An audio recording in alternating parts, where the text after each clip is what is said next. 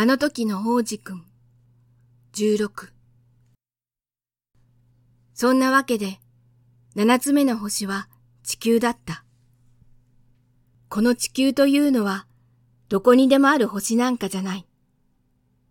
数えてみると、王様が、もちろん黒い顔の王様も入れて111人、地理の博士が7000人、仕事人間が90万人、飲んだくれが750万人、見えっ張りが3億1100万人で、合わせてだいたい20億の大人の人がいる。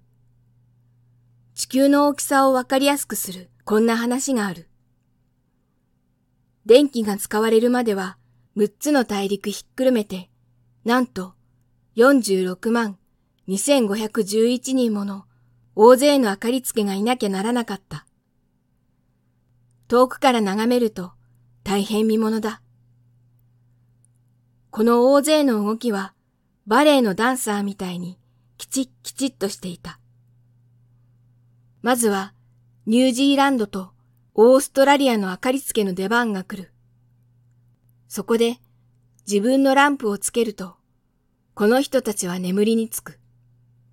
すると次は中国とシベリアの番が来て、この動きに加わって、終わると裏に引っ込む。